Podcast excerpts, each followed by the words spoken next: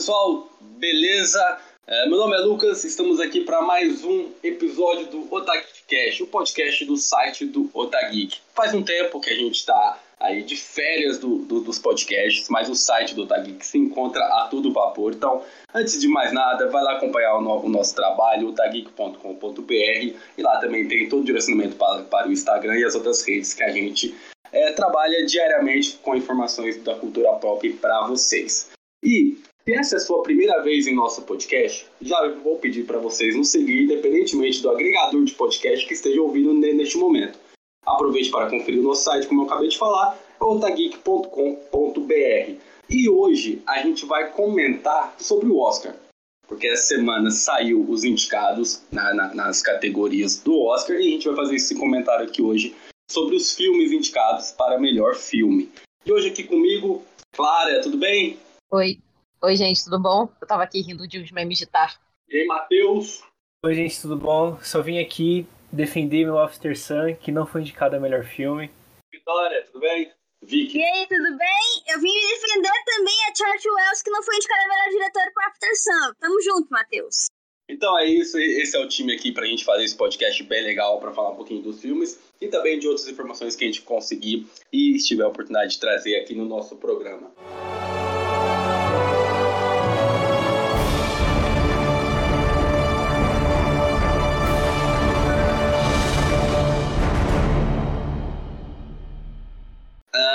então, galera, vamos, vamos comentar agora de uma forma geral uh, as indicações dos filmes que veio para essa pro Oscar de 2023. A gente teve uma é, tem alguns blockbusters, tem alguns filmes é, que são continuações, conhecidos e tudo mais, mas também tivemos uma leva de filmes independentes, de diretores independentes e de histórias um pouco é, complexas, podemos dizer, não sei, mas assim, é, histórias interessantes e inovadoras, vamos dizer assim, entre aspas, e eu queria saber de vocês, como foi os filmes indicados? O é, que, que, vocês acharam? Era isso mesmo? Não, é, não era isso mesmo? Como foi para vocês a lista dos melhores filmes?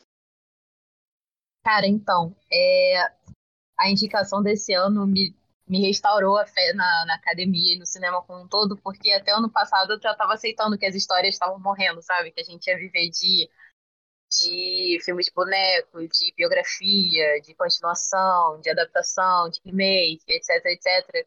E aí, o primeiro que eu vi desses indicados ao melhor filme foi o Tudo em Todo Lugar ao Mesmo Tempo, que eu até escrevi aqui para o Geeks. Vamos lá dar uma olhada. É... E que, assim, eu fui sem saber nada do que, que era. Alguém tinha falado para mim que era de terror e eu acreditei, porque era da A24, sabe? Aí eu fui lá, e eu saía completamente apaixonada. Eu não conhecia ninguém do elenco, só a, a Michelle Yeoh e, obviamente, a Jamie Lee Curtis. E eu não sabia absolutamente de nada. E eu saí de lá, literalmente, o, o, o meme do This is Cinema. Isso é cinema, sabe? Tipo assim, ele é um filme super. É, é, dá pra se entreter, sabe? Ele é muito divertido de assistir. Ele não é difícil de entender. Ele é, ele é auto. Ele é autoexplicativo sem ser muito didático, sabe? Assim, é, ele é ele é profundo, ele é bem coreografado, ele, ele tem uma história super interessante, ele, ele faz piada com, com a própria existência ao mesmo tempo que ele se leva a sério o suficiente para se usar como uma ferramenta é, para contar uma, uma história que é muito simples, que é Mommy Issues. Eu gostei bastante porque teve de tudo. Tem, como a Clara falou, teve farofada, teve filme mais conceito, aí teve filme internacional, teve o filme indie e eu eu acho que a única coisa mesmo que eu discordo aqui, a única indicação que eu discordo mesmo, eu nem acho que discordar da indicação, mas sim da falta de indicação de RRR, filme da Índia. Por que não, gente? Meu Deus do céu, só música. Sério. Merecia mais. E eu também acabei que senti falta de After Sun, mas não sei dizer exatamente quais eu, eu tiraria daqui.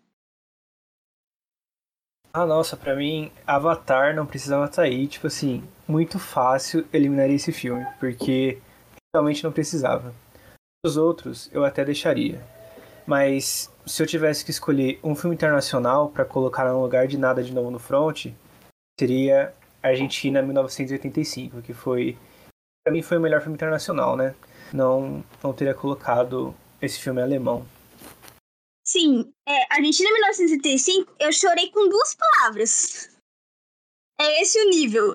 Muito bom. Mas eu também gostei de imaginar de novo no front, porque é um, é um filme de guerra, mas é o mais anti-guerra possível. É um filme do tipo totalmente diferente dos filmes americanos de guerra, porque filme americano de guerra quer é, patriotismo e olha os Estados Unidos arrasando com todo mundo. E esse filme, por ser alemão, ele mostra que, tipo, acabaram com vários adolescentes pra nada, porque não tinha diferença.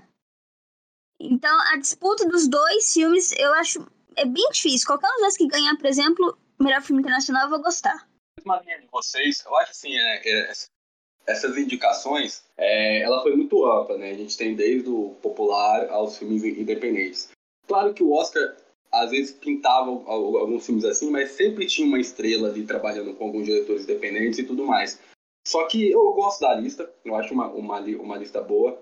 A questão é que um ganha e acaba que nós ficamos frustrados se a gente tem a, a torcida para um ou para outro. A, a, Vi, a Vicky que falou do filme americano de guerra e o filme anti-guerra.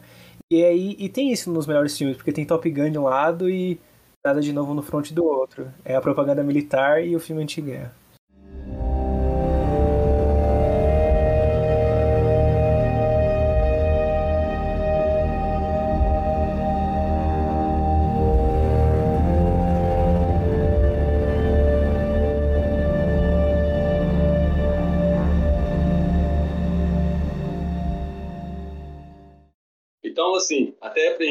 Começar, vamos, vamos lá, vamos falar de nada de novo no front, um filme que tá disponível na Netflix, então é um filme acessível aí pra, pra, pra galera que quer ver, que tem assinatura da Netflix e já tá, tá disponível. E assim, eu, eu confesso que eu, quando eu comecei a ver, é, eu falei, beleza, mais um filme de guerra, vamos lá. E no começo, eu acabei No começo não, no, com o decorrer do filme, porque ele é um filme longo, se não me engano, duas horas e meia de filme, é um filme bem longo. Lá pela metade eu comecei a ficar um pouco frustrado, porque eu, eu tava com, com a cabeça, sei lá, de 1917. São filmes de guerra épicos. E o Nada de Novo no Front, é, eu, eu, eu não senti ele um filme épico, principalmente visualmente. Porém, até. Foi a, foi, acho que foi a Vicky, que falou agora é, o ser pé no chão e você trazer é, o que, que esses jovens estão sofrendo é o que a mensagem que o filme queria passar. Então, do meio para o final, a minha percepção em relação ao filme mudou. Que não, ele não queria ser épico, ele queria contar uma história e mostrar o que esses jovens passam. Então, assim, aí eu acabei virando a chave no meio do filme e no final, pô, é, é, pra mim é, é um filme espetacular. E, e no meio dele, ele me convenceu a gostar dele e é um puta filme. E como foi para vocês? É, foi, foi isso que você falou. Na verdade, eu já fui esperando uma coisa diferente desse filme por ele ser alemão, porque é, é difícil a gente ver um filme alemão que estava sempre do lado errado na guerra, fazendo um filme sobre guerra. E aí foi interessante ver essa visão e entender como foi para eles. E como eles enxergam hoje em dia isso, né? Porque não é glorificando esses soldados, mas sim mostrando todo o horror que eles passaram esse filme é sobre a Primeira Guerra, né? Não é sobre a Segunda Guerra, porque isso que você falou de filme alemão, na verdade, me lembrou sobre como, é, assim, a Alemanha sempre esteve do lado errado da guerra, mas a Alemanha sempre foi a que assumiu estar do lado errado da guerra, né? Os outros, os outros países, não precisamos mencionar nomes, sempre é, se apegaram muito a, a, essa persona de, tipo, somos os heróis e o que nós fizemos é tudo justificado e tal. Então a gente vê pouco ou não vê filmes sobre os horrores da guerra do ponto de vista dos vencedores, mas a Alemanha, ela sempre foi muito a fundo é, nessas tramas é, envolvendo, por exemplo, esse filme não é sobre nazismo, mas dando exemplo de A Onda, que é um filme claramente sobre como funciona o fascismo, como funciona, como funcionou o nazismo na Alemanha. Então a gente vê que sim, a Alemanha, eu acho que de todos os países é a Alemanha quem eu acredito que faria um filme tão delicado assim, quanto é, é, Nada de Novo no Front tão delicado no sentido de, tipo, a gente está vendo é, um filme sobre. É como se a gente estivesse entrando nessa guerra a partir do, dos personagens que querem estar ali, sabe? é meio bizarro porque a gente não vê isso. A gente não vê é, personagens que querem estar na guerra pela guerra, mas sim, tipo, ah, eu tenho algo, algo maior, não sei o que, eu tenho que estar aqui, eu tenho que, que defender o meu país, eu tenho que defender minha família e não sei o que. E foi assim que eu li esse plot, eu, eu, eu me interessei porque por causa disso, porque eram garotos que queriam estar na guerra pela guerra. Isso, isso eu acho muito, muito interessante, porque a gente começa com a empolgação dos jovens, né, daquele grupinho dos protagonistas, vamos dizer assim, é, querendo estar. Isso eu acho muito interessante, porque é, a ilusão né, de você ir para uma guerra, que você vai, vai estar lá na frente, vai estar defendendo o país e tudo mais, e a primeira hora que eles pisam no chão da guerra, né, que eles pisam naquele prédio, naquela sujeira, eles se confrontam com essa verdade e automaticamente eles querem ir embora. É, e, e, eu gosto que o filme não perde tempo para isso sei lá, que 15, 20 minutos, a partir do momento que eles já chegam lá, eles já se deparam com essa realidade, automaticamente o arrependimento vem. Então eu acho que essa parte também é muito interessante, porque eles não querem estar lá. Tem uma galera, tem alguns soldados mais velhos que vê a carreira e tudo mais na questão é, de ser soldado e subir de cargo e tudo mais, mas o, o, o núcleo protagonista, principalmente do, do, do, menino protagonista, eu acho muito interessante por isso. E não glorifica, né? Só mostra que eles não sabiam o que eles queriam. Eu, eu só queria é, comentar duas coisas aqui, que eu já gosto de filme de guerra, e aí eu percebi que era... Na hora que, na hora que eu percebi que não era um filme comum de guerra igual os outros que eu já vi, foi no, no momento no início ali que você já vê que eles não precisavam eles não podiam estar tá lá, só que eles mentiram pra estar tá lá. O, o, grupo de protagonistas. E também eu queria destacar uma coisa, que o filme, na verdade, é um remake de um filme chamado Sem Novidade no Front, que foi o ganhador de melhor filme em 1930, do Oscar. Então, ele já. Esse remake já vir pegando várias categorias de indicação. Legado, já. Né? É, já, já, tipo, não é muita novidade. E é uma coisa que eu queria falar sobre, que, tipo assim, hoje é, hoje, nesse eu acho que a gente vê uma, uma diferenciação do que dos últimos dois, três anos, que é, é, que primordialmente são filmes, são remakes, são adaptações, são biografias e tal. É, nada novo sobre Front também é, né? É uma não só é não só é um remake como uma adaptação, né? Porque tem um livro sobre isso, mas assim a gente vê histórias muito mais mais humanizadas, muito mais pessoais Ano passado a gente teve o quê? É, Belfast, e esse ano a gente tem, a gente não tem, né? É, After Summers, a gente tem Fablemans, é, a gente tem Tudo em Todo Lugar ao mesmo tempo, que de certa forma pode ser um, é, chamado de um filme é, intimista, grandioso e intimista, e que com certeza vai ganhar, eu quero muito que ganhe.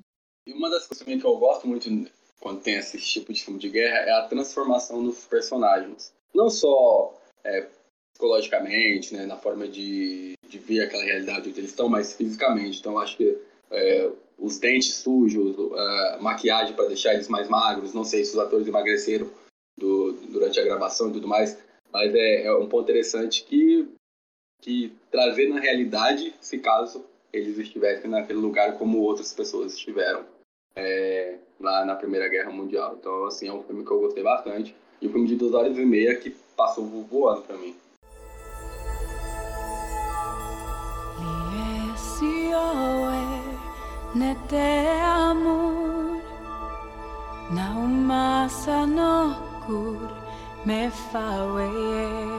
Vamos falar de Avatar, porque é inevitável. vamos, vamos falar de Avatar. Manda aí, vai, pode começar. Ah, tá Cara, a garganta dela. Vocês sabem que é, a teoria de que o James Cameron com Avatar foi responsável pela Marvel como conhecemos hoje, né? Pela Marvel, no caso, o universo cinematográfico da Marvel. Ah. É, e pelo cinema 3D. Essa teoria? Não. É, não, ele não foi o primeiro filme 3D, mas foi a não, questão da, tipo do, da, do desenvolvimento é, de, de tecnologias de efeitos visuais e tal. Esse filme é puramente visual, efeito visual. É, e aí a gente é, é aquele, aquele negócio que, tipo, a indústria não sabia que estava pronta para isso até alguém ir lá e fazer isso. E aí, óbvio, que aí vai vir alguém, os próprios distribuidores, né, de, de Avatar, né, que agora é a Disney, né, que agora é dona do, da Marvel também, é, foi lá e viu, olha, dá pra, dá, dá pra fazer mais com o que a gente tem. Na época eles já tinham o quê? Já tinham até é, Capitão América, não sei, foi de 2010? Eu acho que foi no ano do, de Vingadores, o primeiro Avatar. Não, Vingadores foi no ano seguinte. O Avatar é 2009, não? É 2009. Ah, 2009? É, Nossa. É, então... o Homem de Ferro, o Homem de Ferro é 2008. É, só tinha Homem de Ferro e... Possivelmente. O Incrível Hulk. E aí a gente viu que, assim que eles viram que era possível... Gente, só tô falando, não, não tem... Só queria comentar uma coisa, não, que... Eu, não... eu falei que eu não tiraria nenhum filme, mas é porque eu não falei de Avatar, porque eu não assisti o filme, porque eu também não tô empolgada pra ver ele. Tipo, não, não tô zero empolgada pra ver esse filme. Acredito sim, nossa, belíssimo. O Oscar de melhor efeitos visuais já é dele, mas eu animada pra assistir. Hum, não. Cara, eu acho que Avatar é um filme completamente sem fanbase, né? Tipo assim, eu nunca não conheço ninguém que, que tenha ido porque falou, nossa, eu gostei muito de Avatar 1, quero ver o Avatar 2. É sempre puramente uma curiosidade de tipo, pô, fizeram aquilo ali com Avatar, o que, que será que vão fazer com Avatar 2? Dizem que tá lindo. A única coisa que falam do, do filme é que o filme tem visuais lindos. Mas, pô, o filme não é só visual, cara. Vai ser só visual lindo, vai ver. Vai no museu ver pintura, sabe? Eu acho que, que Avatar não tem essa profundidade, sabe? O Avatar que importa, todo mundo conhece e é o último mestre do ar. Amém. No pessoal azul. E esse ano vai ter mais, hein? Esse ano é. vai ter mais. Tipo, eu já vi muita gente falar que as, o filme é lindo visualmente, mas a história é bem sem uma inconsistência. Então, quando eu falei que não tiraria nenhum filme, eu não tiraria Avatar nem colocaria porque eu não vi ele. Então, tipo, não faz diferença. E repensando aqui, Elvis também. Desculpem, desculpem os fãs de Elvis desculpa pessoas do Austin Butler, mas ainda dói em mim o Taron não ser indicado por Rocketman. Por culpa do Rami Malek ter sido, ter sido indicado e ganhado por Bohemian Rhapsody, que vem em seguida, Rocketman. E aí ainda dá uma doída em mim quando eu penso que o Austin conseguiu. Ele foi bom, o filme foi bom, mas ainda dá aquela doída. E o filme também. Melhor filme é legal, mas. Hum, não sei não. Eu também não acho que Elvis tem força para ser o melhor filme, sabe? Quando eu vi ele na lista, eu senti meio que, tipo, um... tem certeza? Parece que, que queriam mais é, dar o melhor filme porque é do Elvis, mas não por, por ser um filme separado. Tipo, é um filme bom que merece ser o melhor filme, sim, porque é o filme do Elvis, sabe? É, em relação, assim, o Elvis, histórias, histórias de filmes contando histórias de de celebridades, principalmente da música, tem muita força, né, no, no Oscar. Então acaba que é meio óbvio ele tá ali. Eu, eu gosto do filme, daqui a pouco a gente entra, entra nele, depois a gente entra nele, depois de Avatar. Agora só pra mim, assim, eu gosto de Avatar, eu gosto dos dois filmes. Assim, eu entendo essa, essa questão visual. É, porque, antes de mais nada, ele, o James Cameron fez um filme para a galera se encantar visualmente. Isso é um ponto.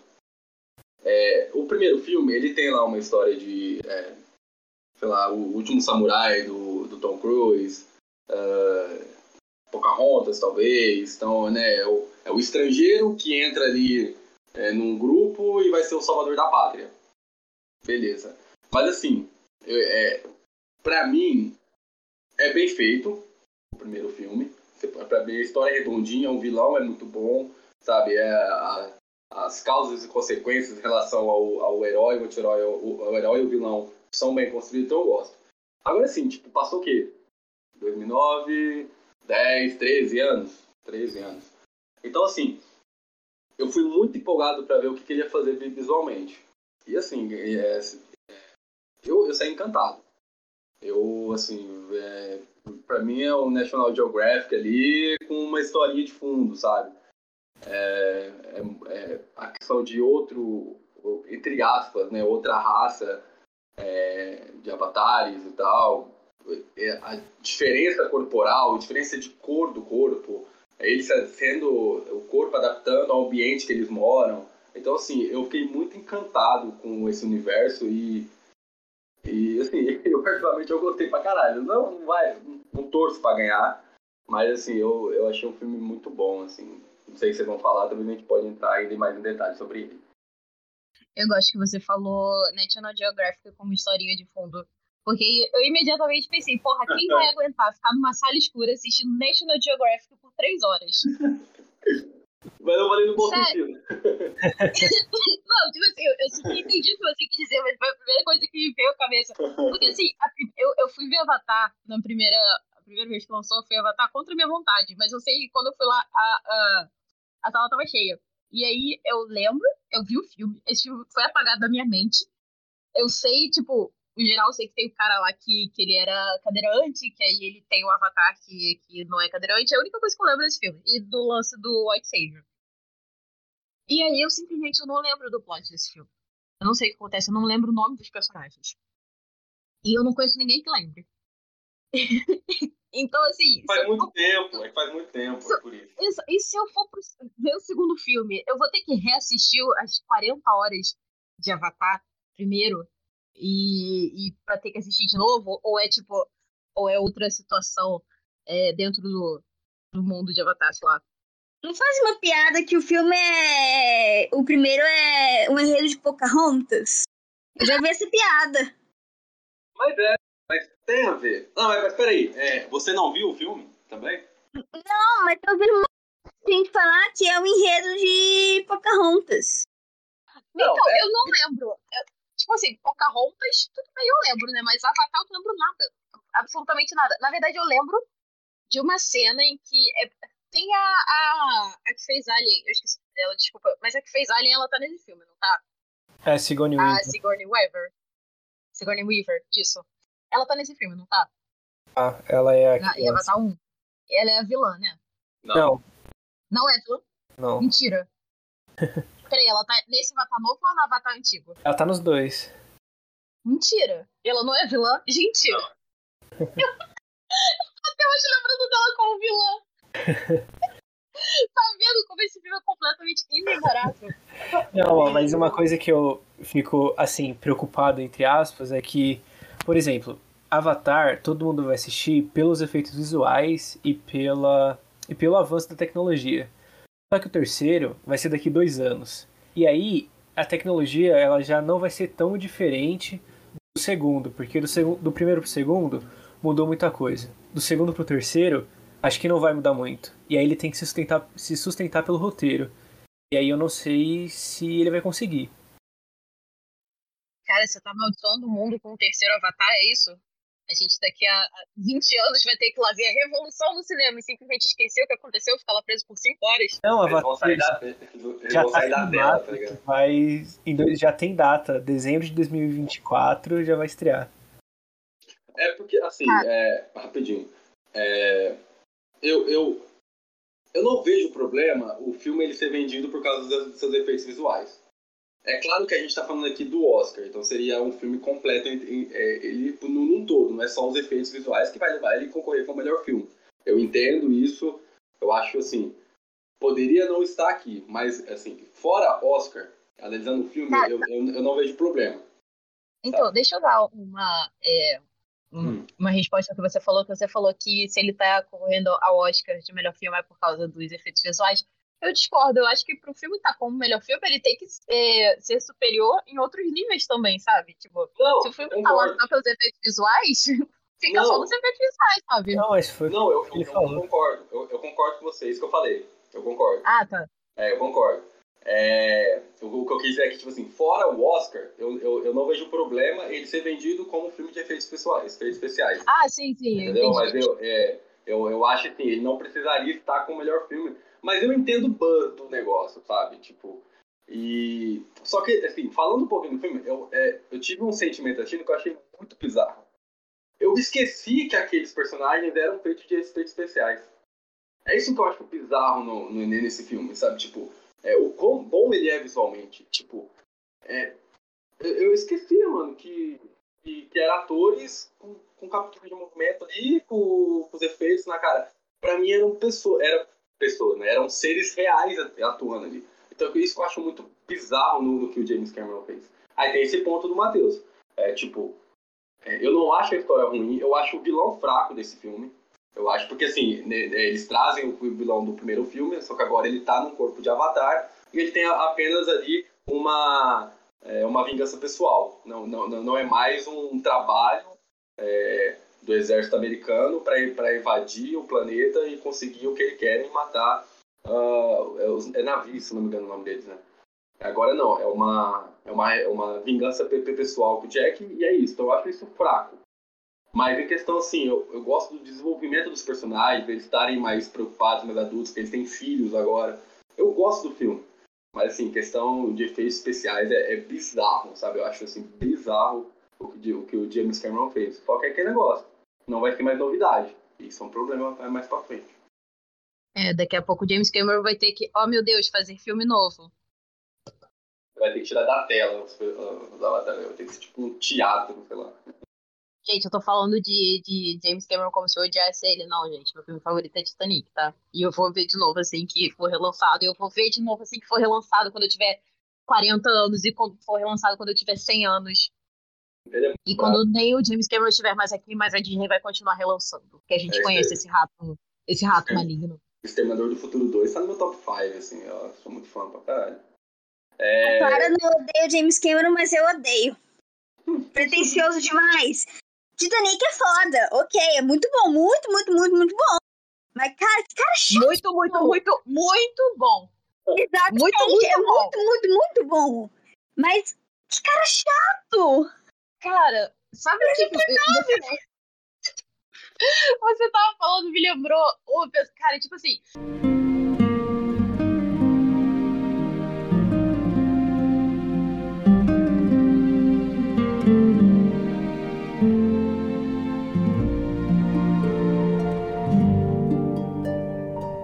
pulando de um filme entrando no outro, a gente tá falando de James Cameron, e a sua reação ao James Cameron foi a reação que um amigo meu teve ao The Fablemans, puramente por ser do Spielberg. Meu Deus, não é do Spielberg, não, não. Mas The Fablemans é muito bom. então, The Fablemans, é, uma vez eu cheguei, antes de assistir, eu cheguei pra, pra uma amiga minha e falei, eu não aguento mais filme sobre fazer filme. Realmente, eu não aguento mais. Tipo assim, cinema, seja uma ode a si mesmo, seja uma ode a si mesmo fazendo outras histórias, por favor, me lembre do porquê que eu, eu estou indo ao cinema e não me lembre de como eu estou indo ao cinema, sabe? É, não que The Fableman seja sobre como é, o cinema é feito, mas sim, tipo, é a história pessoal do, do próprio Steven Spielberg, né? Eu gosto muito dele, eu gosto muito dele como diretor, eu gosto muito dele como pessoa. É, é, o meu segundo filme favorito é Alice Schindler, então, assim, é, não tenho o que reclamar do Steven Spielberg. Mas é, muita gente. É, e é uma discussão que ainda eu não sei em que lado eu tô. Muita gente fala que o The Fablemans está sendo é, muito, bem, muito bem falado por ser do Spielberg. E, te, é, tipo assim, ele é, ele é um filme bom porque é, é, é, um, é um filme do Spielberg. E tem gente que tá falando que ele tá sendo superestimado por ser do, do Spielberg, sabe? Então é uma coisa assim, tipo, realmente, você já, já tipo assim, usando um exemplo aqui, se a Mary Streep estivesse indicada a melhor atriz, muita gente já acharia que ela tem chance de ganhar, independente do trabalho que ela tá fazendo, sabe? Sim. É, tipo assim, o Spielberg, a gente tá tipo, é um filme bom ou é um filme do Spielberg? Sabe? É um filme pretencioso ou, ou, ou tipo assim, ou a pessoa sabia exatamente o que tava fazendo, sabe? Ou ele tá sendo superestimado porque é a história de um vozinho que fez história no cinema e agora tá contando a história dele nesse ciclo sem fim, sabe? Eu, eu, eu gosto, eu gosto e não gosto também da ideia de que o Quaron trouxe com Roma de pegar um pouco da infância e mostrar mostrar pra gente. Às vezes pode dar bom, às vezes pode dar ruim, tem que saber balancear. E na verdade, eu, demo, eu mesmo assisti o filme, eu comecei sabendo que era sobre Spielberg, continuo assinando, sabendo que é sobre Spielberg, terminei ele assim, e mesmo assim eu consegui. Eu não consegui imaginar sendo Spielberg ali. Meio que. Tipo, eu consegui. O filme conseguiu me tirar dessa ideia de que, olha, você tá vendo a história de um cara que daqui pra frente vai ser, ó, só lá em cima, só acerto. Então, eu gostei bastante. Eu demorei a engatar mas depois que eu engatei, ficou muito, muito bom. E Michelle Williams, eu te amo. Eu defendo a sua indicação, mas eu também não defendo ao mesmo tempo. Porque era pra ela estar tá em melhor coadjuvante. Se ela, se ela fosse Michelle Williams, se ela tivesse como atriz coadjuvante, ela ganhava sem, sem dúvida, porque ela tá perfeita. Só que como melhor atriz, não concordo muito, não. Eu vou falar que se a Michelle Williams ela chegar na minha cara, ela chegar toda a minha família, eu vou aplaudir ela. Simplesmente não, não tem como essa mulher fazer nada de errado. Então, assim, é, ela tá em bombas, ela está em bombas, mas se ela foi indicada, ela está certa e ela tem que ganhar. Eu amo ela, mas essa aí foi meio que uma. Mas não foi a pior. Do, pior dos erros da categoria, então, de melhor atriz, então simplesmente só deixa rolar. Só, deixa passar. Fingir que eu não vi. Fingir que eu não vi esse, esse erro aí, essa fraude. O que você acha que tem que ganhar, melhor atriz? Não sei se é Yeo. Michelle Yeo. É assim que fala o nome dela? Eu acho que é Yeo. É. Michelle Yeo. Pra mim tem que ser ela, porque é, a, eu ainda não vi Tar, só falando assim por cima, mas eu vi uma pessoa que falou o seguinte: a Kate Blanchett foi. teve a melhor atuação, mas a Michelle e eu ganhando ia ter muito mais impacto, muito mais é, significado. E eu concordo com, com essa ideia. Com certeza, com, com toda certeza. Eu ainda acho tô torcendo pra Kate Blanchett, porque eu acho que ela foi melhor. Mas, em coadjuvante, eu acho que a atriz que faz a filha da Michelle Yeoh deveria ganhar. Esqueci o nome dela agora. A Stephanie Isu. Stephanie Isu. Isso. Gente, Isso. eu juro, eu saí desse filme e eu fiquei tipo, eu vou, eu vou pesquisar sobre essa menina, essa menina tem mais de 30 anos. Eu achei que ela tivesse tipo 20 no máximo. Juro, juro, foi a minha reação. Caraca, gente, me segura, porque você começar a falar de tudo em todo lugar ao mesmo tempo. Eu não paro nessa vida. Mesmo se a Michelle Williams tivesse atriz coadjuvante, eu acho que a Stephanie deveria ganhar, porque ela foi muito boa. Mas The Fablemans, eu acho que, por ser do Spielberg, ele é um cara que entende muito de cinema. E ele ama cinema assim como a gente, eu acho. E por isso que ele soube fazer esse filme muito bem. A gente já tá cansado desse tipo de filme, mas ele soube trazer, não sei, acho que uma visão diferente que todos esses filmes vinham fazendo. E eu gostei muito de ver. Cara, mas eu acho que, assim, é... independente de quem a pessoa seja, é...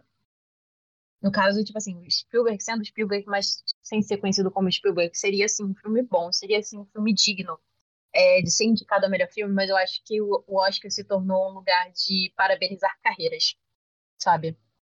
É, então, se você bota um filme assim, em melhor filme, cara, 90% de chance dele levar. Tipo assim, pra mim, se não, se não for esse, vai ser Avatar, com certeza, sabe?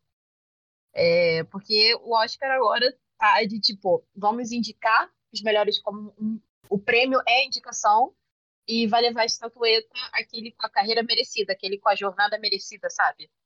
É, então, eu acho que eu discordo um pouco, porque se fosse antigamente, eu concordaria. Tipo, esse filme vai levar porque é um filme homenageando a Hollywood. Mas eu acho que hoje em dia as coisas já mudaram bastante na academia, porque a ala internacional do Oscar, os votantes, eles já estão mais diversificados. Tanto que The Fablemans, ele, quando ele estreou, ele era o favorito. E aí, ao decorrer da... Ao decorrer das premiações, que teve o Critics, teve o BAFTA, outras coisas, ele foi perdendo força mostrando que já não é mais nesse tipo de filme que as pessoas vão votar. Então não acho que ele seja tão forte aqui.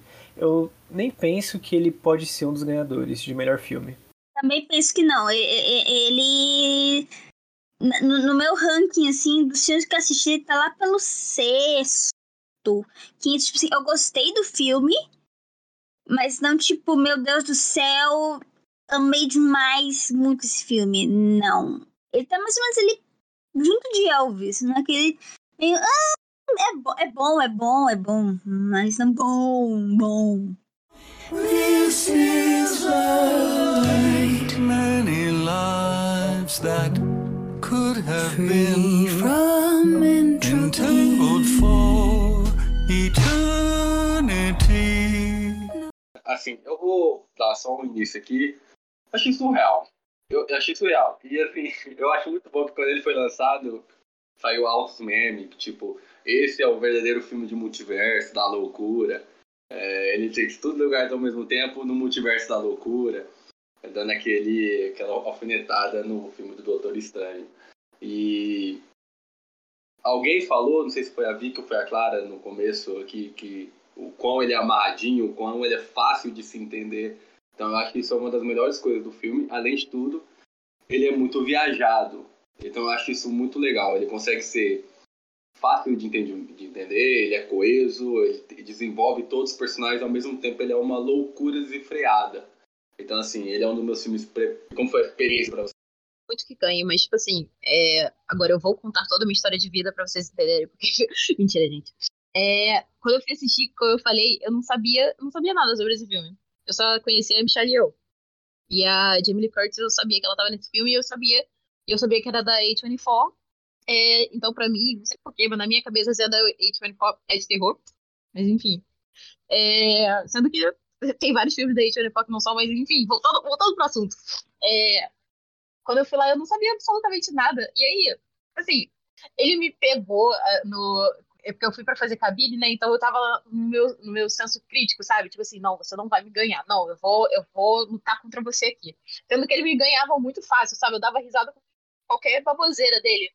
E aí, em dado momento, quando você já tá mais acostumado com, com o molde da história e você só tem que, tipo, acompanhar ela mesmo, o filme é dividido em três, né? Tudo, todo lugar, mesmo tempo. O todo lugar é quando você já tá acostumado, você só tem que meio que, tipo, você tá na, na posição passiva de receber o filme e admirá-lo, né? Você não precisa mais pensar muito. E nesse momento eu, eu, eu tirei para encontrar brechas nessa história, tipo, para ver onde que é, um fio não se encaixava no outro, onde que tinha alguma coisa dando errado, porque não tem como você sustentar uma história dessas, um mundo inteiro desses que você constrói num filme só, com poucos personagens, em tão pouco tempo, e saia tudo perfeitinho. E eu juro que até hoje eu não encontrei. Tipo assim, tudo que eu pensava, hum, será que tem esse erro aqui? Logo depois eles, eles explicavam, sabe? Tipo assim, é um, ele é um filme muito muito coeso. Ele é, ele é um ciclo, esse filme. Ele é um bagel, sabe? O, o bagel no, no sentido de, tipo, tudo tem um começo, tudo tem um fim e tudo se completa, que é a questão da, da personagem da Stephanie, a de Topak. Esse filme é assim para mim, sabe? Esse filme, ele é, é, tirando toda a parte emocional dele, ele é um filme muito bem feito, ele foi muito bem pensado. Né? Os Daniels, que, que são os diretores, né, que fizeram também é, é um cadáver para sobreviver, eles são muito criativos. Eles são muito criativos.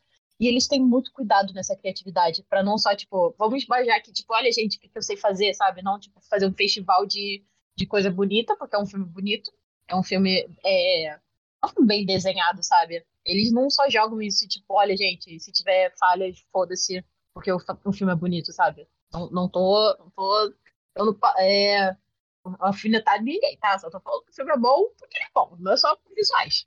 Eu queria dizer que eu estou muito feliz porque eu vou conseguir ver ele no cinema. Eu demorei muito para ver ele, porque eu não aceitei que eu não consegui ver ele no cinema na, na primeira estreia, agora ele tá reexibindo. E esse filme ele é perfeito. Eu assisti em dezembro, mês retrasado, final do ano passado. E aí eu ficava, tá, não, pô, legal, pô, bom, assim, bom.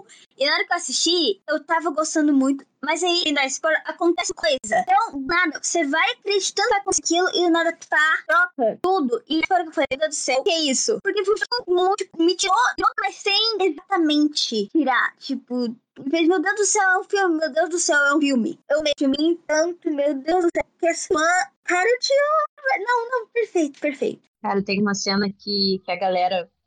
Tem duas cenas favoritas minhas. É, duas falas, na verdade, de dois momentos desse filme. Que é uma que é a das pedras. Eu amo muito a cena das pedras.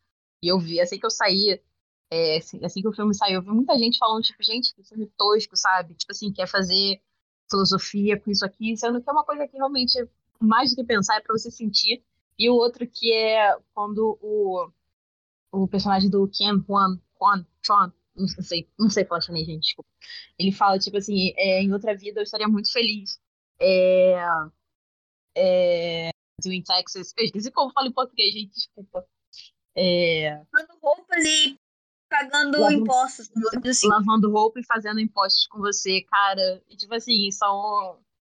Sei lá, gente, é um filme muito pra sentir, muito pra... Porque, assim, o pensar ele faz por você, sabe? Ele te explica muito direitinho na hora certa o que, que você tem pra entender e o resto você só tem que aproveitar e sentir. Ele, ele não é um filme cansativo nesse sentido de, tipo, você tem que fazer todo, todo uma. é, uma ginástica mental, sabe? Pra, pra aproveitar ele. Não, tipo, você pode só sentar e aceitar que ele tá te dando, que ele com certeza ele vai tocar numa ferida sua, sabe? É, eu acho interessante também porque, tipo, acima de tudo, ele é um filme muito pessoal, assim, na questão. É, não, pessoal na palavra, é, é muito íntimo, né? É, é, em relação aos personagens, e traz um pouco também pra nossa realidade, que é a gente sempre. A gente sempre quer ter a vida que a gente não tem. Então, e não, não necessariamente uma outra vida seria melhor.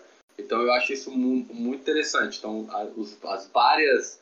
Os, os vários universos que, que aquele núcleo tem, é, deseja um outro. Então eu acho isso muito, mu- muito interessante e muito profundo também, além de tudo que vocês já falaram é, em relação ao filme. É muito foda isso, é muito foda. E além de tudo, a gente é graciado com cenas de ação iradíssimas, sabe? Tipo, bem coreografadas, é, é, criativas pra caramba também. Então, assim, é, é surreal, é surreal mesmo. É surreal o que fizeram. Outra coisa é que esse filme não foi indicado a efeitos visuais, né? Se não me engano. Meu Deus, não foi. Então, na- então, meu Na pré-lista já não muita gente- tava.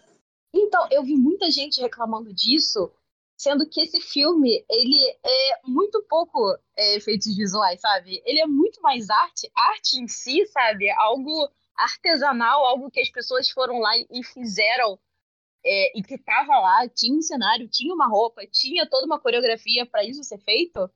É, ele é muito mais essa arte do que o efeito visual, sabe? Apesar de de ser um filme de multiverso, a gente vê, tipo assim, o próprio Espero não estar dando spoiler, mas o. O Ratatouille lá de. com o Guaxinim. Você vê que aquilo ali é muito falso, mas aquilo ali já é, tipo, é Muito muito bom. falso, mas, mas faz, tipo assim, ele não, não te tira da história, sabe? Então é bom ali. Então a gente vê que tem muitas coisas que eles souberam usar o, o que tá ali, sabe? Então não precisou é, acrescentar muita coisa. Tipo, não, óbvio, fora o lance da, da quebra do tempo e espaço, óbvio, mas, tipo assim, não sei que, que depende dos efeitos visuais. Então, pra mim, cara, esse filme podia passar longe dessa categoria que não é o que esse filme se, se resume, entendeu? Ah, eu acho que tudo que eu falo agora só vai. Vou só repetir com palavras diferentes que vocês já falaram. Só queria dizer que o mérito desse filme também é trazer o ator de volta. O que. O que Rui Wan, não, não sei falar o nome dele. Tipo. no- você vocês estão vendo no circuito como ele está sendo premiado, como ele está emocionado de estar poder fazendo o filme de novo. Então eu tô muito feliz por ele, porque ele fez os Goonies e depois não conseguiu nada e agora conseguiu ser ótimo nesse filme e, com, e novos trabalhos. Ele vai estar em Loki e um monte de coisa. Então eu tô muito feliz por ele. É, e não só esse filme, mas isso que você me falou, me lembrou que essa, essa era, né, essa onda tá sendo a onda da, da volta dos que não foram, né? Ele sendo premiado, o Brandon Fraser fazendo sua volta ao cinema e sendo mais do que aclamadíssimo, a, a própria Jennifer Coolidge sendo levada a sério como uma atriz de drama e tal. Cara, tipo assim, tá sendo. É, é, a, é a era pra você se reerguer, é agora. Isso é muito legal. Sabe? Eu acho isso muito legal. Porque, assim, é, mu- muitos atores e atrizes, quando vão envelhecendo, vão, vão, vão perdendo espaço. Você vê grandes, grandes papéis para eles voltarem em um nível mu- muito alto. Isso é muito legal e, e muito bonito. E mostra que, quando eles ficam emocionados, é, recebendo prêmio, sendo indicado, recebendo algum tipo de, de, de, de aplauso em relação a isso, é, é muito bonito. E o Brandon é, assim... Eu, eu, não, eu não assisti o filme ainda, mas só pelo trailer você vê o quão, quão foda ele tá, né? My daddy was a green-eyed mountain dad because I'm evil. My middle name is misery. É, galera, então vamos lá. Vamos falar agora de Elvis. Eu acho que talvez eu vou ter alguma opinião diferente de vocês. Comecem aí, por favor. Ah, Elvis pra mim foi um filme bom, foi legal assistir, eu acho interessante. Mas é isso, sabe? É mais um filme sobre um cantor, porque, tipo, eu não sou fã de Elvis Presley. Então, tipo, eu nem conheço as músicas, eu só fui ver o filme. Então, tipo, é- e pra mim foi isso. É legal, eu me diverti assistindo. E eu achei o Austin Butler muito bom. E tanto que até hoje ele não conseguiu parar de falar com o sotaque do Elvis. Mas. É isso, eu realmente acho que o prêmio de melhor ator tá entre ele e o Brandon Fraser. É que eu não posso falar porque eu também não vi The Whale. Mas é isso, tipo, Elvis pra mim é um filme legal. Nada demais.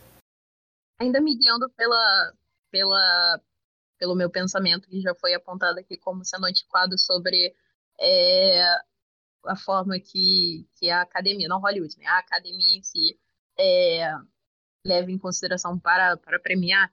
Eu acho que tem uma- umas coisas que, tipo, não adianta ser algo variado, tipo assim, o, a banca ser variada se o pensamento ainda é o mesmo, que é, vamos, esse, essa é a maior premiação do cinema, então a gente tem que tomar muito cuidado com quem a gente está premiando, sabe? Porque essa premiação vai mandar uma mensagem, sabe? Então, eu acho que é mais do que, mais do que só, tipo, é, o filme mereceu. As pessoas que estão fazendo esse filme têm que merecer, têm que ter esse, esse up na carreira. Por isso que eu acho que, que eu também votaria. Eu ainda não assisti The Whale, mas eu também votaria é, no, no Brandon Fraser para vencer. Porque é, é essa mensagem que essa, essa onda de premiações tem mandado, que é tipo, ainda tem espaço para as pessoas é, na carreira e tal. E falando isso, para não ter que falar de Elvis, com certeza é um filme já feito, né? Ele é um filme, ele tem atores e é isso. Eu também não gosto do Elvis. E eu acho que esse filme ele é muito. Eu achei esse filme superestimado, eu achei. Mas eu também eu já ando muito cansada de, de biografias e tal, tipo. É, Veio um pouquinho daquele meu medo de, de que parece que as histórias todas já foram contadas, então agora só basta recontar. Só que eu fico feliz que Elvis tenha sido o único nesse sentido, em, é, indicado a melhor, melhor filme. E o Austin Butler, é, eu não diria que foi a melhor atuação dele. Por isso que eu tava falando do, do melhor ator. Lembrei agora. Eu me perdi aqui no pensamento. É, eu acho que não foi a melhor atuação da carreira dele. É, mas eu acho que tá ele não, nunca foi um, ator de, tipo, de ter muito destaque, né? Eu acho que o último maior destaque dele foi em Once Upon a Time Hollywood. Um papel muito pequeno, né? Que foi o Tex Watson. É, então eu acho que, tipo assim, é, é um filme necessário? Não é um filme necessário, mas é aquilo, né? Se Premiar ele, premiar esse filme em qualquer sentido seria premiar o Elvis. Não seria premiar é, Austin Butler, não seria premiar é, a história, não seria premiar a arte, nada disso, sabe? Seria premiar o Elvis. Aí. Mesmo eu adorando biografias, eu não aguento mais. Eu não aguento mais. Gente do céu. E aí, eu acho o seguinte: a gente tá. Tem, tem a Ana James pro Blonde, que eu nem vou me arriscar a ver essa bomba desse filme, tanto que falam mal. E é, aí tem o Elvis, aí do nada a gente pensa, nossa, ok, tá bom. Aí do nada, Michael Jackson e Madonna vão ter cinebiografias. Meu Deus do céu, não dá mais. Sabe? Fica- que Deus. Nossa. Não, continua, continua, por favor, continua. E, inclusive, a hora de eu falar. Não, é, Elvis é um filme. É realmente é um, é filme feito, né? Mas, tipo assim, é, tecnicamente, ele é muito bom. Figurino, muito bom. É, maquiagem, assim, o legal. Direção de arte. nananã. Agora, por exemplo, o Tom Hanks, ele tá caricato do caricato do caricato. E olha que eu amo o Tom Hanks. Cara, mas aí eu te pergunto. Eu te pergunto, tá bom ou tá decente? Tipo assim, é só um bom. É bom, bom mesmo, ou é só, tipo, o mínimo que eles tinham que fazer? Pra ser chamado de filme, sabe? Eu, eu, eu acho, pensando, sim, eu acho que tá decente realmente nesse, nessa visão assim. Só que é o seguinte, uma, uma única cena me pega, porque, por exemplo, eu, eu já fui assistindo o filme já pensando que não ia superar a atuação do Taron Egerton em Rocketman. Eu, eu sou muito apegada a esse filme, gente. E aí, ok. E aí, a única cena que realmente me pegou do Austin Butler, na atuação dele, é a última cena. E não é porque termina, não, é porque a última cena é muito perfeita.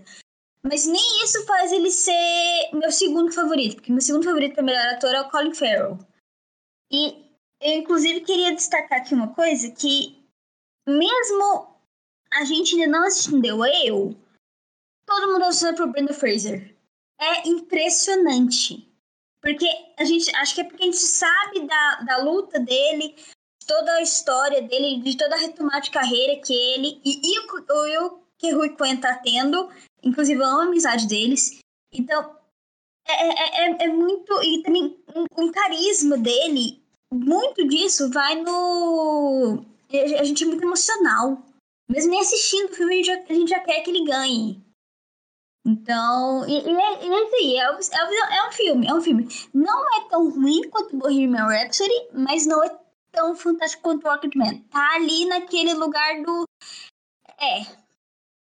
Sim. Eu, eu ainda acho um absurdo o Bohemian Rhapsody ter ganhado a melhor montagem. Ai, Sendo que, assim, eu, traba eu trabalhei com montagem, né? Eu tava trabalhando com, com edição e cor até esses dias. E, tipo assim, é facilmente uma das piores montagens que eu já vi na minha vida. Então, assim, vocês, vocês, vocês precisavam dar um prêmio pra isso mesmo? Tipo assim, a quem que, que a banca tava devendo pra, pra ter que, que pagar esse crime aqui? Então, acho que é o seguinte, o próprio, o próprio editor falou, realmente, eu deveria ter editado melhor aquela cena do café, que é a cena que eles vão encontrar o empresário. Ela, nossa, aquela cena lá, o tanto de... Eu lembro direitinho, o tanto de gente que tinha, que tinha com cenas de novela indiana. É igualzinho, é igual, é, é igual. E pior ainda, é, eu, eu vou aproveitar aqui e vou descascar esse filme, porque é o seguinte, é, com o, o filme, a diferença do Elvis pra mim é isso. Como, nesse caso, o Elvis, ele não é feito como sendo um, um, um troglodito terrível e horrível. Eu pelo que eu sei da vida do Elvis, ele não era realmente uma pessoa fantástica, mas a diferença dele para Bohemian Rhapsody é que Bohemian Rhapsody eles fizeram dos três que estão vivos, três menos do que estão vivos, fizeram santos e o Fred o mal de todo, o egoísmo de tudo. E o Elvis, em comparação, ele tem seus defeitos, mas é claro que ele tem suas, suas qualidades. E isso eu acho que acertou. Então aí tem um crédito para mim. É, eu, eu, assim, eu, eu tô nessa mesma linha de vocês. É, só que eu, eu entendo ele estar ali até por, por, por causa desse histórico que a gente tem dos últimos filmes, principalmente de personalidade da música, muito muito valiosas, vamos dizer assim. Né? Porque, é, o, o, tipo assim, eu, eu sou. Né, eu, eu, pra mim, falar do Queen é muito bizarro, porque assim, é, é a banda que eu mais gosto, então é, o Fred tem uma importância muito gigante na, na, na minha vida. Assim, eu sou, é, Bohemian Rhapsody é a melhor música que eu já vi na minha vida, então. E é, falar sobre música, falar sobre rock and roll para mim é muito forte. Então, quando eu fui assistir o Elvis, tinha muito isso também. Não sou um cara é, que conheço muita coisa do Elvis, mas assim, é, as canções do Elvis tá na minha playlist para me ouvir durante o meu dia. E só que ele foi, ele é uma personalidade que eu nunca pesquisei a fundo a sua história. É, eu não sabia a causa da sua morte, eu não sabia como ele surgiu é, no rock and roll barra jazz aí, eu não sabia de onde veio a cultura dele da música, de onde veio a sua dança, de onde, de onde ele saiu. Então, para mim, esse filme foi muito bom por isso, porque, é claro, tem até um ponto agora que vocês falaram, não sei se tudo é verdade, isso, né, não sei que ponto, qual é verdade ou qual é mentira, mas para mim foi muito interessante porque eu descobri um pouco de quem era Elvis Presley. Então, que o que veio do, da cultura afro-americana, da música, é, os perrengues que ele passou pelo modo que ele se vestia, o modo que ele se comportava no palco. Então, e, e o filme ele é redondo do começo ao fim.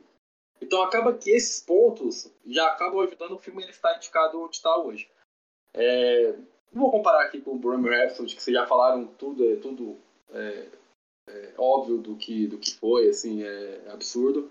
E só que, assim, o que eu esperava um pouco mais do Elvis, do filme, era que ele fosse pra uma linha, não vou dizer parecida, para não falar cópia, né? Mas um pouco mais viajada como foi o Rockman. Assim, o, o prazer de assistir Rockman é, é o quão é, é, divertido, criativo, sabe, que ele é em relação a quando eles estão cantando, a viagem na mente do Elton John, sabe? Então eu esperava um pouco mais disso. Só que o filme ele não é, ele é certinho do começo ao fim, né, do modo de contar essa história. Mas, mas eu gosto por esses motivos, porque assim, pessoalmente eu consegui descobrir coisas do Elvis que eu não sabia. Então a partir desse ponto eu gosto bastante do, do filme. Indicado, beleza. Tá, vai, mas assim, para ganhar, acho praticamente impossível. Acho que só se alguma coisa bizarra acontecer, como foi com o Bohemian Rhapsody, mas é, é um filme, eu gosto, é um filme legal, é, um, é uma boa atuação, beleza, do, do Austin Butler, mas acaba sendo uma, uma atuação meio. É que eu não quero falar fácil, porque eu, eu não sou ator, nunca atuei, né? Então é, não quero ser esse tipo de pessoa. Mas é uma, é uma atuação que ele. Se você se transformar no personagem, ter uma, alguns caras e bocas meio caricatas que o Elvis tinha, acaba sendo que você consegue fazer isso bem feito. Mas, é, mas eu gosto do filme num todo, assim, eu me diverti assistindo. Não, não, foi, não foi cansativo ver a história do Elvis. Questão de biografia, porque realmente, é, quando você. Não não vou falar nem de, de que, sei lá, tipo, é uma obrigação, mas parece que é uma certa, um certo senso que a galera tem de tipo, pô, eu vou fazer, eu vou fazer uma história que já existe, então eu vou eu vou ser o mais cuidadoso possível com ela. Por isso que a gente sempre vê biografias muito certinhas, muito muito fechadas nesses, nesses quadradinhos de coisas que podem ser contadas sobre, sabe? E acho que nunca, eu acho que eu nunca vi isso acontecer fora é, Once Upon a Time Hollywood, que a história é mudada, sabe? De uma outra forma, que, tipo assim, em, em Once Upon a Time in Hollywood, é meio que, é ao mesmo tempo que é sobre o, o, o personagem do Léo, do Brad Pitt, mas também é sobre a ascensão do, do Charles Manson, a história da, é, da Sharon Tate e tal. E assim, no final, a história vai completamente para outro lado, sabe? Tipo, é é, eles meio que refazem a história, sabe? Eu acho isso muito interessante, tipo, brincar com, com coisas que aconteceram como se não tivessem acontecido, ou como se tivessem acontecido de outra forma, sabe? Pra, tipo, pra gente imaginar uma, uma outra situação. Tipo assim, porque, porra, tem muita coisa sobre, sei lá, tipo, Elton John que eu já sei, que sobre é, o Fred Mercury, que eu já sei, sobre o Elvis, que eu já sei, sabe? Então, que seja pra colocar uma coisa nova, nem que seja uma coisa, tipo, uma coisa que seja mentira, entre aspas, mas, tipo assim, uma coisa nova. Eu, eu, eu até entendo esse ponto, mas é um pouco complicado porque, tipo assim, essas personalidades muito grandes que já morreram, é muito complicado você fazer esse tipo de coisa. Porque, sei lá, processo, não sei, é claro que, tipo assim, se a família estiver envolvida, tiver. Que nem o filme do Elton John, eu, eu uma das. Um... Vamos, abrir um parênteses aqui pra não esticar muito, mas assim, o, o filme do Elton John eu acho muito. muito é, achei espetacular por esses motivos, assim. Sim. Mesmo, é, ele, ele também coloca as coisas ruins que o Elton John fez. E só que o Elton John tá por trás do filme. Então você tem todo o aval para você contar a história de verdade como ela foi, além da, do espetáculo visual que tem em relação às músicas e tudo mais. Só que essas personalidades, sabe, tipo, é, é, é muito complicado. Mas eu entendo, eu acho legal isso. Tipo, é, trazer fora do óbvio seria muito interessante, mas é complicado por causa desse ponto, eu acho. Eu acho. É que eu até acho Elvis um pouco diferente nesse estilo, porque pra mim ele meio que conta a história do Elvis pelos olhos do empresário dele, que é o Tom Hanks. Então, ele se preocupa muito em mostrar Elvis o astro, a estrela Elvis Presley, não tipo a pessoa e mostrar tudo que ele fez na vida. É mais tipo o astro do rock mesmo. Que todo mundo ama. O rei, no caso. É, faz bastante sentido isso. É. E assim, até um ponto, alguém puxou aí que, gente, como o Tom Hanks tá péssimo. Meu Deus do céu. Horri Nossa, horrível, terrível. Nossa, terrível. Pô, e ele acabou de fazer Pinóquio, que foi maravilhoso. Eu falei, caraca, ele tá muito mal.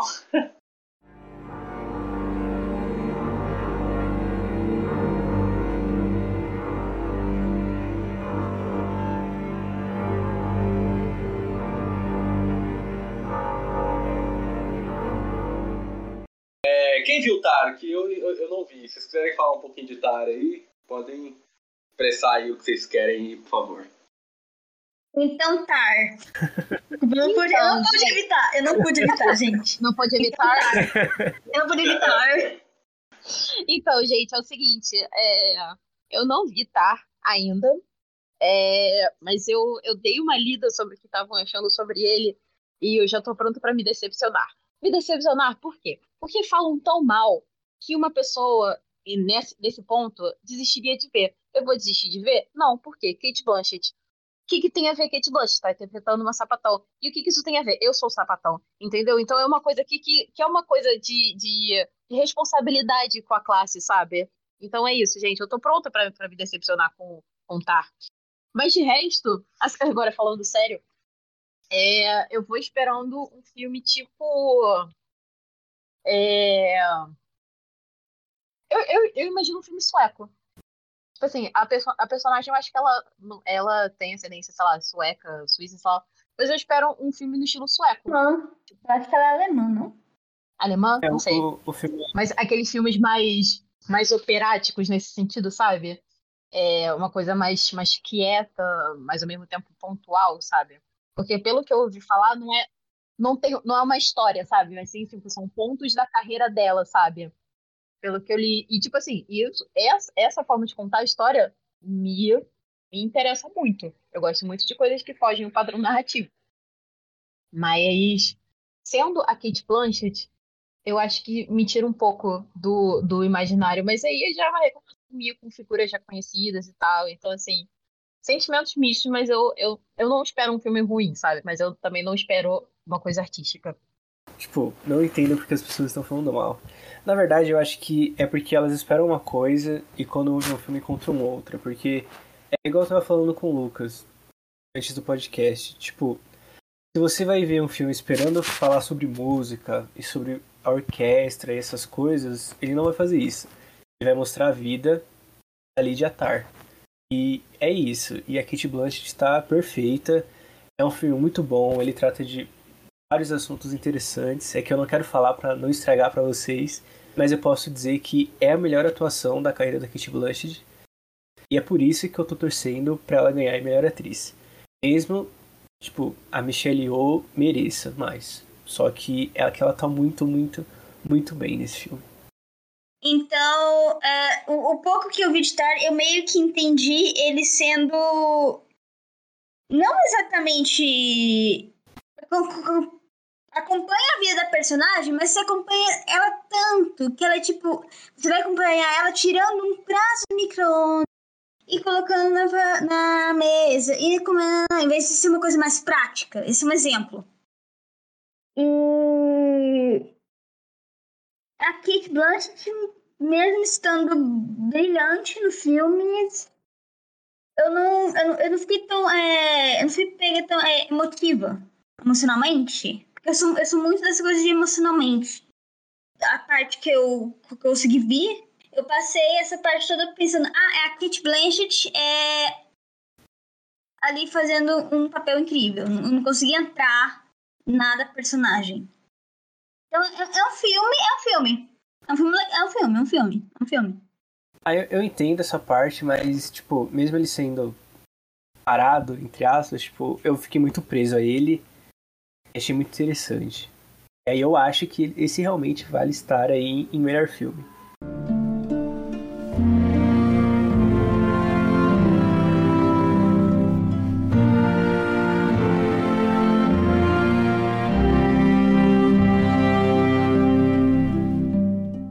Vamos falar de Banshees? Porque, assim, pra mim, Top Gun entra. A gente já falou muito sobre Top Gun sem falar sobre Top Gun.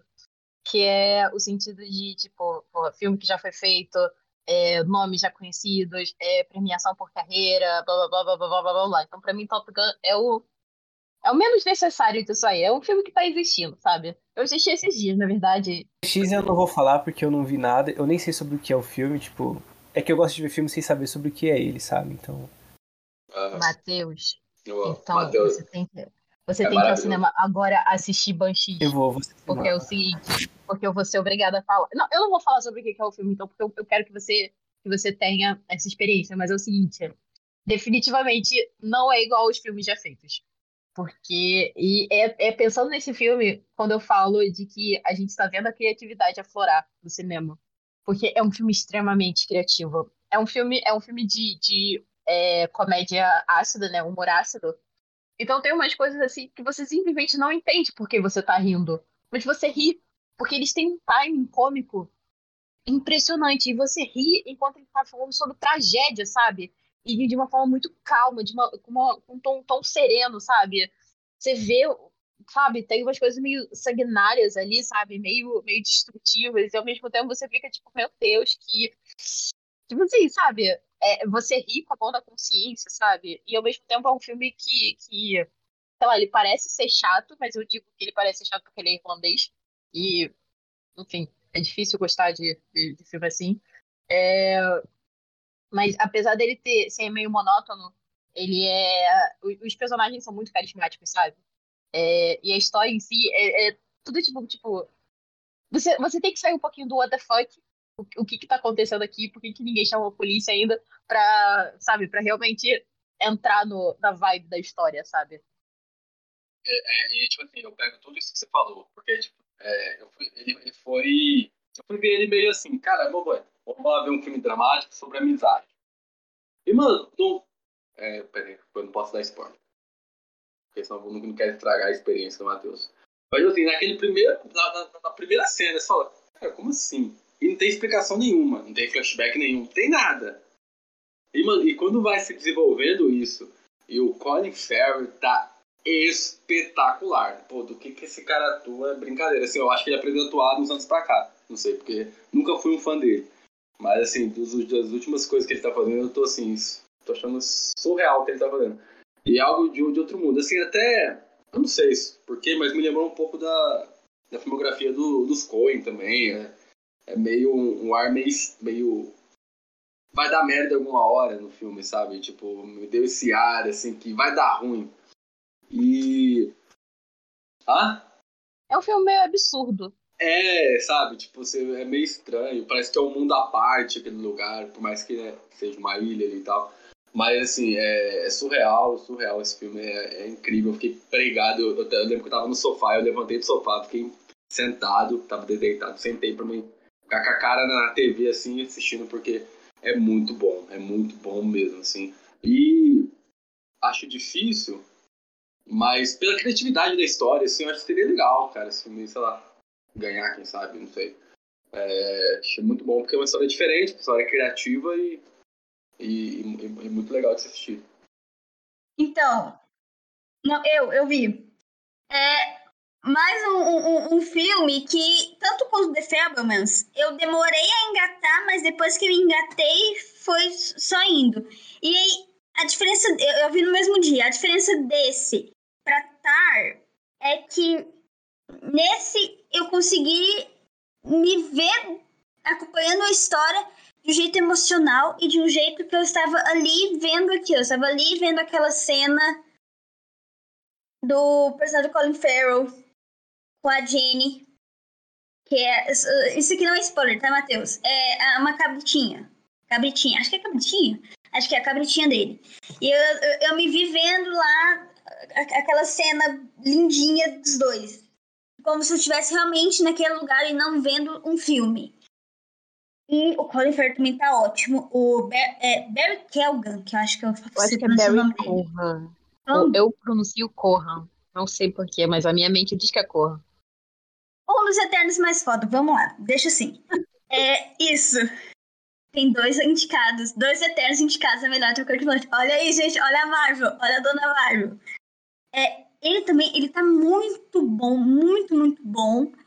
E a, a, a Colden, que é a, a, que faz a irmã do Colin Farrell, também tá ótima, tá, tá assim, tudo indo muito bem. E a história do filme, você vai descobrindo com o passar das coisas que você, só consegue realmente entender sobre o que, que o filme falou, no final, ele é lindo visualmente, perfeito, perfeito, perfeito. E é, é, é a história, realmente, a história, ela é muito do... Você vai ter que ver para entender. Porque mesmo você... Por exemplo, eu já vi, eu já vi o Taylor, que eu tive que fazer uma... Inclusive, eu lancei uns dois releases sobre o filme. E aí, no Taylor, ele te conta um nada. Tipo, mesmo, mesmo te dando a sinopse, ainda assim, não chega nem perto do que realmente acaba sendo. Então eu realmente amei esse filme. E é Muito, engraçado muito que eu não, eu não sei exatamente qual trailer você viu, qual trailer eu vi, porque, né, tem vários. É, mas, tem, mas tem um trailer que diz exatamente o que aquilo que ele faz, sabe? Que ele ameaça fazer e que ele faz no filme. É, ele chega e fala, eu vou fazer isso. E aí você fica tipo, que, que porra? E aí chega no filme, ele realmente faz isso, aí você fica tipo, tudo bem? Graças a Deus, eu vi, eu, vi, eu vi o trailer depois de ver o filme, então ainda Tipo bem. Você não acredita, tipo assim, é, com certeza isso tá acontecendo. Aí, tipo assim, aí acontece de verdade e você fica tipo, what the fuck, de onde ele tirou isso? Tudo que ele falou que ia fazer, sabe? Não, não tá sendo nada. Ele já, já faz alguns filmes independentes há algum tempo e tal. Ele fez né, o Coringa agora aí. E possivelmente vai ter um filme solo que ele vai estar. E ele é surreal. Gente, aquela, aquela cena que ele vai meio que se declarar pra irmã do. Linda. Cara, assim, é, eu. Teve. Saiu alguns, alguns cortes no Instagram dessa cena. E eu fiquei vendo em loop. Porque assim, o que ele faz com, com o rosto dele e com a voz dele, tipo, sei lá, em dois minutos, é surreal. Esse moleque é muito foda.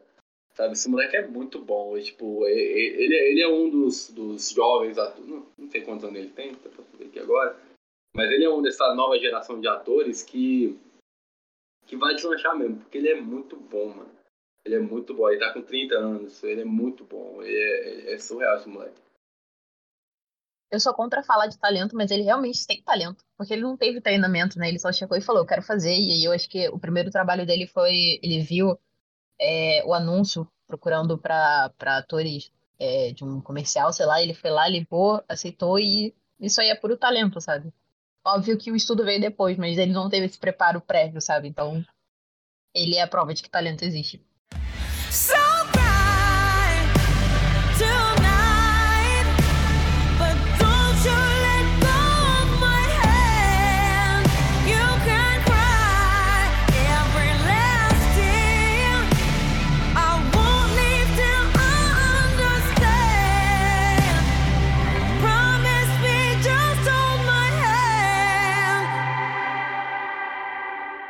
Então, galera, vamos assim para puxar agora o último filme aqui pra gente comentar. Só dar um adentro aqui pro pessoal que Triângulos da Tristeza a gente não viu, porque ainda não teve lançamento no, no Brasil.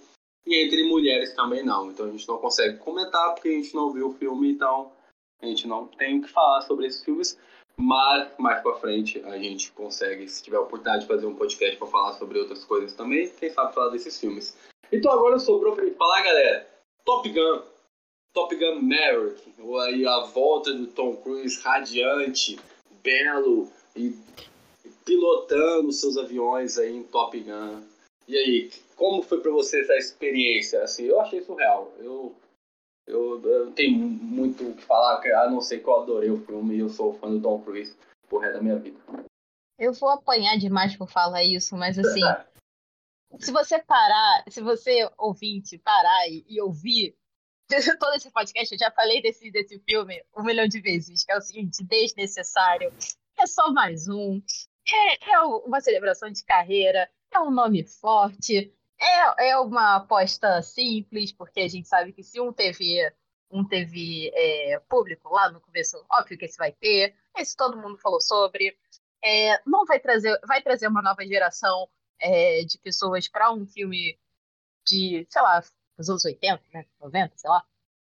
É, então, assim, é um filme que pra mim não fede nem cheira. Eu assisti esse- esses dias, eu não tive interesse em ir no cinema, mas esses dias estava passando na televisão, eu deixei. Aí eu assisti e pensei, realmente, é um dos filmes já feitos, né? Não me entreteu. É, mas eu gostei da, da. Eu esqueci o nome do cara, o que fez é, o Whiplash O também. Miles Teller. Isso, Miles Teller. Eu achei ele, ele bem interessante nesse filme. É, tipo assim, a atuação dele, eu acho que é pouco falada. É, as pessoas não falam muito sobre ele depois de Whiplash e tal. É, mas ele, ele, ele, assim como o Barry, eu acho que ele tem não só talento, ele tem muito potencial também. Ele foi uma das, das únicas coisas que realmente tipo, me fez parar de olhar o TikTok pra olhar a televisão, sabe? E ver o que tava acontecendo ali, sabe?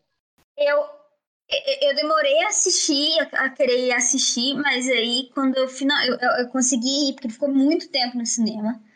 E meu Deus do céu, Tom Cruise, é verdade. O filme real, ele é muito bom, ele é muito divertido.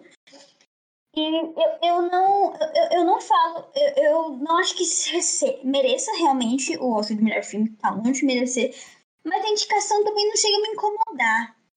Porque foi realmente um filme, se você vai pensar, cinema 2022, ele realmente foi, ele foi um filme de bilheteria, se não me engano. Eu acho que foi. E é, Glenn Paul, eu, eu te amo.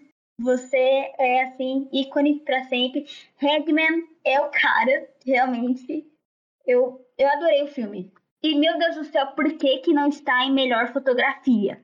Por que, que. Meu Deus do céu, como que eu fiquei revoltado com melhor fotografia, gente? É, pior é que a fotografia realmente é interessantinha. Mas sabe o que que é mais interessante nesse filme? John Hamm. Inclusive, deixa eu pontuar aqui que eles colocaram Top Gun Maverick em melhor roteiro adaptado. E é adaptado, porque ele é continuação, continuação sempre vai com adaptado. E aí, não colocaram em fotografia, e aí, nessa de colocar em uma categoria e não colocar na outra, colocaram Paul Mescal em melhor ator por After Sun, mas não colocaram a Charlotte como melhor roteiro. Olha, é, é, e nem melhor, me- me- melhor editor. Eu falei nisso e falo de novo. Como que os votantes da academia dormem de noite? Sabendo que eles têm essa culpa. De Não. não ter colocado a Aftersun. Cara, eu acho que o problema. A gente pode falar, então. A gente já falou de Aftersun.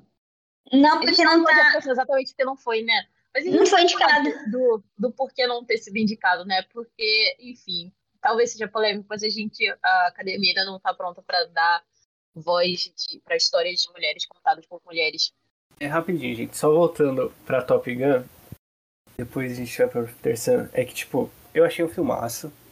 E vale lembrar também que Top Gun tem mais de 800 horas de filmagem bruta. Eles conseguiram editar pra deixar só em duas horas. Porque, tipo assim, às vezes eles precisavam pegar a filmagem de um jato que só podia passar por segundos em determinado momento do dia. Tipo, e eu acho diferente porque são o Tom Cruise ele tá pilotando mesmo, eles estão dentro de um jato voando pra cena de ação. Então não é tipo um filme da Marvel que você faz tudo em tela verde. Esse é bem feito. É cinema, vamos dizer, entendeu? Por isso que eu gostei tanto. Sim. É, é, é uma farofada crocante. É um filme muito bem feito. É tipo. é, eu vi alguém falando o seguinte: que é, não tem como um filme de ação ser melhor que isso. Top Gun Maverick é tipo. É, é, é o melhor ali que eu estou pensando aqui dessa categoria ação. É o melhor. Porque é, é, é muito bom. Tipo, e ele pega todos os públicos. É impressionante. Ele pega as gays, ele pega os héteros, ele pega fã de Lady Gaga, ele pega fã de Tom Cruise, ele pega todo mundo, pega todo mundo. É impressionante. É muito, muito bom. É, eu, assim, eu, eu tô nessa mesma linha de vocês, assim, eu acho que, assim, esse, é, é, os filmes do, do Tom Cruise, ele tem um algo a mais por causa dele. Além, é, além de to, todo, todo, todo o astro que ele é, essa questão dele fazer tudo, tipo, de estar lá, de pilotar o avião, e você sentir aquilo como... Você sabe que é verdade, você sente aquilo assistindo é, a verdade dele pilotando aquilo. Isso é algo mais do filme. E essa questão das horas gravadas, eu, eu até não sabia disso, isso até mostra porque que ele está indicado para melhor edição, né? Porque assim, é surreal o que, eles- que o pessoal faz, o que eles fizeram com esse filme. E até a- o desenvolvimento do, do personagem do Tom Cruise é, é muito bom. Pô, você trazer uma homenagem ao Val Kilmer também é bem legal também. Então acho que esse filme tem muitos gatilhos para ele estar indicado como, como melhor filme. Porque também, no, no, no geral, ele é um, um filme muito bom e ele tem uns gatilhos que, que dá um up para ele ser indicado também. E assim, é, é, pô, é uma, uma, uma experiência à parte mesmo, achei Top Gun Maverick. Cara, sobre é, a questão das horas, eu também não sabia da, dessas mais de 800 horas gravadas. E, assim, se for verdade mesmo, realmente ter- vai ter sido um ótimo trabalho da, da galera da montagem e edição. Porque colocar tudo aqui, tipo, tendo o número certo já é difícil, imagina tendo muito mais, né? É, e aí sim, mas também se for, eu acho que é um filme então, que tentou ser muito mais do que realmente é. Tipo assim, pô, assim, é um filme que, que teve toda essa, é, essa minuciosidade, sabe? Toda esse, essa. Cara, não foi nem minucioso, né? Foi operático isso. Foi uma, uma tentativa de mostrar ao mundo de, do que somos capazes de fazer, no caso eles, né? A equipe de gravação. É, e saiu um filme que pra mim é mediano, sabe? Não mediano no sentido de tipo ruim. É um filme. É um filme que foi feito. Ele, ele, ele não tem características técnicas negativas. Tipo assim, eu não posso chamar ele de um filme ruim. Mas ele não é um filme que me agrada que me entretém e que me faz ver uma necessidade. Porque sempre que você. É, é, pelo menos aqui no Brasil, né? Quando você vai vender um projeto, você tem que botar a justificativa do porquê que ele tem que ser feito, né? Tipo, do, do porquê que é válido alguém comprar essa ideia. E eu não vejo, sei lá, tipo, alguém chegando e, e fazendo um pitch desse filme de tipo, por que, que nós temos que contar mais uma história é, do, desse personagem, né? Do Maverick, né? Por que, que temos que contar mais uma história de Top Gun? Além de ser porque, tipo, porque dá dinheiro. Vamos, vamos fazer. Porque é o Tom Cruise. Porque ele tá afim de fazer, entendeu? Não consigo ver algo além disso. Ele ainda está disposto a fazer isso. Isso é muito foda.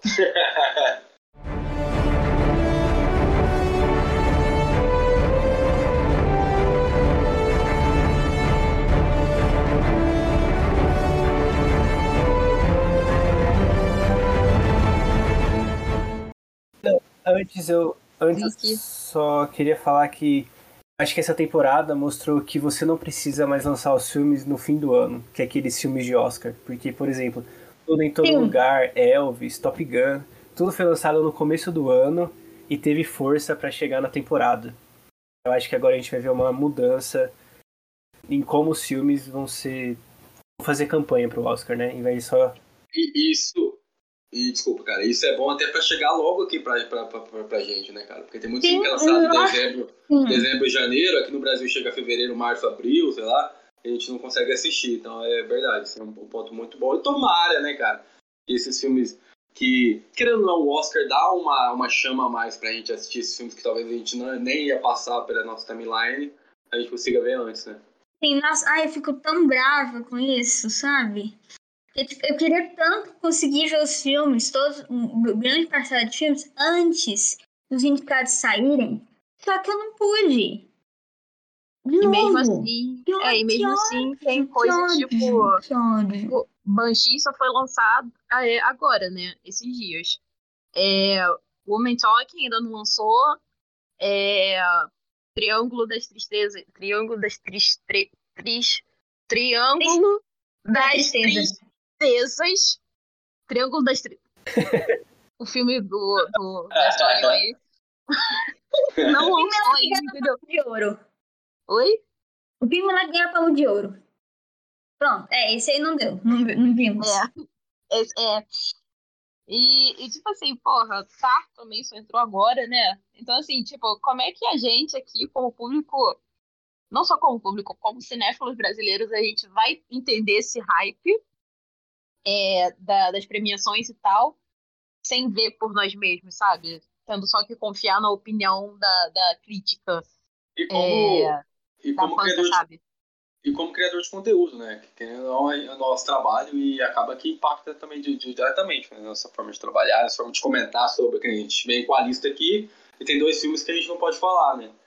Então, que a gente Exato. não pode falar porque a gente não sabe o que falar sobre eles. Então, assim, é, é muito complicado mesmo.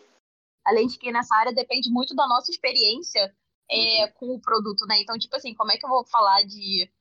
de e essa experiência ela vai, vem sendo construída. Tipo, pô, se todo mundo chega e tá falando que Tar tá sendo um, um puta filme, tá sendo um filme incrível, maravilhoso, e chega aqui, tipo, sei lá, vai ser lançado um dia antes do Oscar, aí eu vou ver e, tipo, ó, né? Tipo assim, já, já veio, já foi hypado como uma coisa, aí chega e aí constrói a minha, a minha expectativa para uma coisa que não cabe no filme, sabe? Eu posso ver ele como pior do que ele é, do que melhor do que ele é, sabe? Tipo assim, a gente não tem esse tempo na construção desse hype, porque a gente pega tudo no final, sabe? Então a gente pega esse restinho de, da opinião dos outros, sabe? Que fica, que constrói na gente junto com essa expectativa de ver o filme, sabe?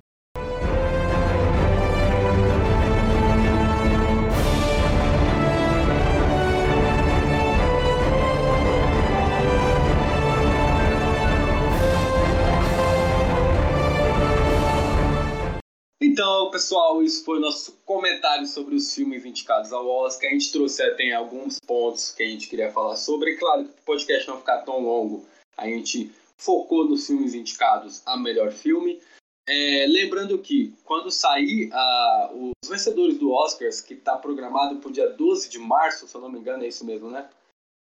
12 de, 12 de março, isso De mesmo. março, 2 de março. 12 de março, né? na semana de quando sair os ganhadores, a gente vai gravar um podcast, então, possivelmente na semana, na próxima já deve sair o nosso podcast sobre os ganhadores e a gente vai trazer agora todas as categorias, o que a gente achou, mereceu ou não, tudo, tudo detalhadamente, todas as categorias do Oscar 2023, beleza? Galera, muito obrigado aí pela parceria nesse programa, espero que a gente volte aí no próximo também, foi muito legal. E vamos dar um tchauzinho coletivo padrão do Otageek. Um, dois, três e. Tchau! Tchau! Tchau! Então tá.